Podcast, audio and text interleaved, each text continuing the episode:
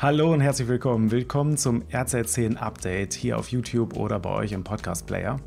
Ich blicke auf die letzten Tage zurück, was sich so in der SAP-Welt getan hat, aus der Perspektive von SAP Basis und SAP Security und habe hier ein paar Themen mitgebracht. Zum Beispiel SAP ersetzt Black gegen Block, Batch Input Recorder Hintertür, Tipps zum SAP IAS und noch ein Hinweis auf das Webinar für den Einstieg in den Solution Manager. Legen wir los.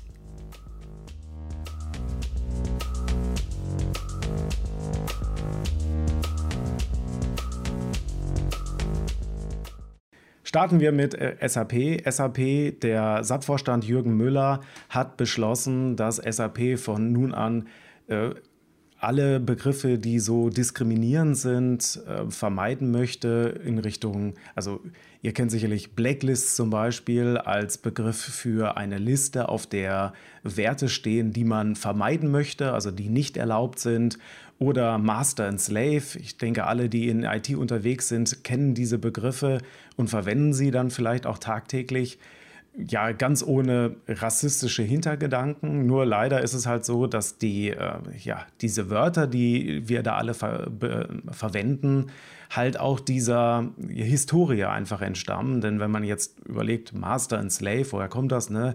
Äh, Herr und Sklave, wenn man das aufs Deutsche übersetzt, dann fühlt sich das auf jeden Fall schon mal komisch an. Und so müssen sich das wahrscheinlich, so müssen sich wahrscheinlich Muttersprachler dann irgendwie auch fühlen. Auf jeden Fall hat der SAP jetzt nochmal einen Vorstoß gemacht, ähm, auch rund um die äh, Black Lives ähm, Matter Bewegung, äh, dass äh, Black Lives Matter äh, Bewegung, äh, dass SAP jetzt in Zukunft auch, also ebenfalls äh, solche Begriffe vermeiden möchte. Und äh, ja, sie sind insofern auch vorbildlich, als dass sie nicht nur sagen, ja, das ist jetzt böse, sondern sie geben halt auch Empfehlungen raus, offizielle Empfehlungen, wie jetzt in Zukunft ja, ähm, welche Begriffe genutzt werden sollen. Und hier ist ein äh, Beitrag von der Frankfurter Allgemeinen Zeitung, wo darauf eingegangen worden ist.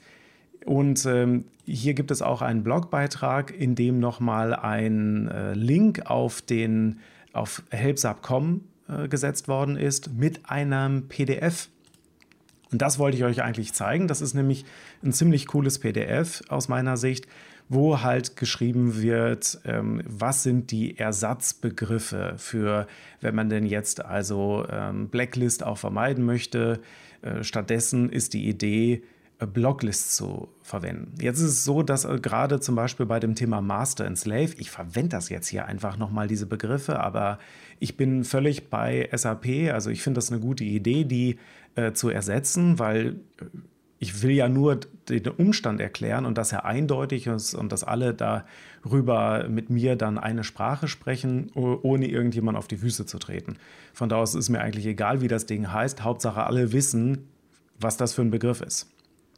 So, und äh, hier hat SAP dann einen Entscheidungsbaum in dieses PDF reingemacht, damit halt auch klar ist, wo was ähm, eingesetzt wird. Denn zum Beispiel bei Master and Slave, das gibt es ja ähm, einerseits ähm, im Bereich äh, der Kontrolle, also was weiß ich, ich habe einen einen ähm, Master, ähm, also für den, für den SCSI-Bus oder für, für die überhaupt für äh, Data-Busse gibt es dann irgendeinen Master, der den Bus kontrolliert und irgendwelche ähm, ähm, Clients sozusagen, die da drin sind. Und dann ist halt die Idee, dass es dann ähm, eine Leading und Subordinate gibt. Ja, also dass es ein, ein Leading Host gibt, ein System, eine Unit, ein Server oder so, oder äh, dann ein Subordinate Server, das ist dann der, ich sage es jetzt nicht, aber ähm, ja, der andere. So. Und äh, im Kontext der Duplication, es wird ja auch im Backup-Bereich viel verwendet, äh, diese Idee, ja, Master and Slave, ja, und da ist dann die Idee, dass man die Begriffe Source und Replica verwendet. Also die Überlegung, also man würde ganze Sätze bilden dann, dass man hat die, das Source Device, die Source Unit und ähm, die, die davon abhängige Einheit ist dann die Replica Unit, das Device, wie auch immer.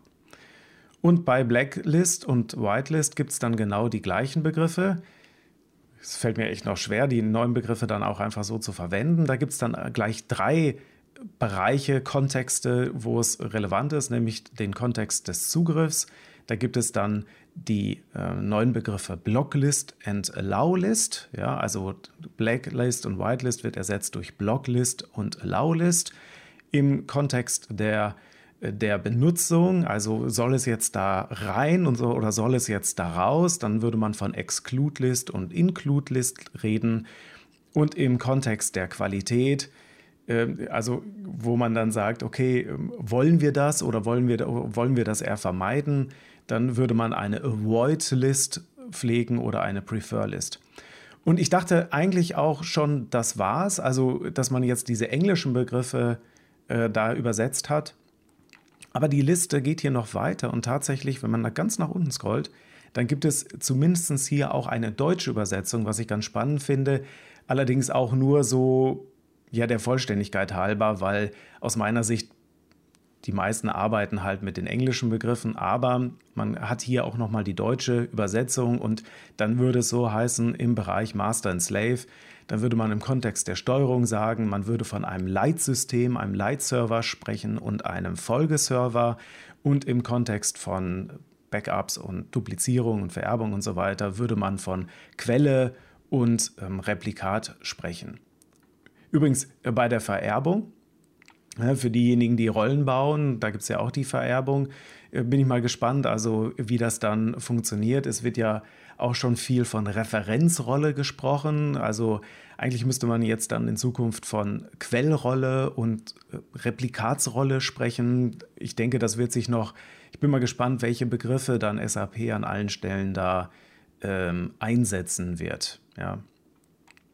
Äh, bei Blacklist, bei schwarze Liste gegen weiße Liste, also schwarze Liste, weiße Liste, Begriffe habe ich noch nie verwendet, aber hier gibt es dann Begriffe, die ich im Deutschen tatsächlich schon regelmäßig verwende. Also hier in dem Fall im Kontext Zugriff wäre das die Sperrliste und die Erlaubtliste. Im Kontext Verwendung wäre es die Ausschlussliste und die Einschlussliste. Das fühlt sich schon ein bisschen komisch an. Die Einschlussliste, die Liste der Werte und Entitäten, die immer verwendet werden dürfen. Und im Kontext Qualität wäre das dann die Vermeidungsliste oder die Präferenzliste, also das, was man preferred, also bevorzugt verwenden würde. Ja. Hört sich ja erstmal, an ein paar Stellen sind auch ein bisschen Offensichtlichkeiten. Nur jetzt ist es natürlich auch die Herausforderung, das konsistent äh, komplett durchzuziehen. Ist ja dann auch, also ich finde sehr gut, dass die SAP auch mit ihrer Markt macht, da einfach dann sagt, wir wollen da mit gutem Beispiel vorangehen. Und ja, ich werde es auf jeden Fall auch versuchen. Das heißt, ihr dürft mich auch gerne äh, aufmerksam machen darauf, wenn ich in irgendwelchen Blogartikeln, Veröffentlichungen oder sonst irgendwas noch alte Begriffe verwende. Die wollen wir dann auch sukzessive äh, ersetzen und updaten, dass wir hier, äh, dass das im grünen Bereich ist. Ja, finde ich also auf jeden Fall eine sehr gute Idee. Und hier gibt es auch nochmal dann in diesem PDF-Dokument, äh, für diejenigen, die es jetzt hören, ne, aus, aus diesem PDF-Dokument habe ich da jetzt eben auch vorgelesen, ähm, gibt es dann hier auch nochmal Übersichten, die kann man sich dann irgendwo an die Seite legen, äh, dass man sie hat. Ja. Letztendlich ist es halt nur wichtig, dass alle die gleiche Sprache sprechen, weil ansonsten hat man da natürlich dann wieder ein anderes Risiko. Ja. Aber finde ich auf jeden Fall gut. Also schaut euch das mal an. Den äh, FATS-Artikel und auch den Link auf subhelp.com packe ich in die Show Notes. So, äh, der nächste Punkt und zwar die Kollegen von SAST. Ähm, die haben nochmal auf eine Sicherheitslücke hingewiesen, die auch im Patch Day erwähnt worden ist, ähm, wo ich ein bisschen äh, vorletzte Woche einfach mal so drüber gegangen bin, aber die haben auch nochmal darauf hingewiesen in, hingewiesen in einem eigenen Beitrag, dass hier bei dem Batch Input Recorder das relativ einfach ausnutzbar ist und darum bringe ich das hier auch nochmal mit. Also worum geht es? Es gibt im Moment in einem Report, dem RSBDC REC, keine Berechtigungsprüfung auf SBDC Moni.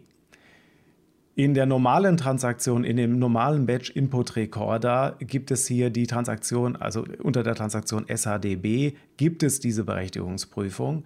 Und typischerweise ist es ja eine S-Berechtigungsobjekt. Nicht jeder Admin hat das, äh, nicht jeder User hat das. Admins sehr wahrscheinlich schon. Aber man möchte ja auf jeden Fall vermeiden, dass das also jeder äh, nutzen kann. Und das Programm RSBDC-Rec hat es nicht hat diese Berechtigungsprüfung nicht und deshalb besteht hier die Gefahr, und das wird im Hinweis 294-1667 äh, wird es auch beschrieben, besteht hier die Gefahr, dass da ähm, entsprechend Code-Injections gemacht werden können. Das heißt also, schadhafter Code in das Subsystem eingeführt werden kann von niedrig privilegierten Usern. Jetzt stimmt das auch nicht so ganz. Ne? Also im Sub-Patch Day war es drin. Das ist hier dieser Eintrag, der den CVSS-Score 8,3 hat. Äh, es war im Patch Day drin.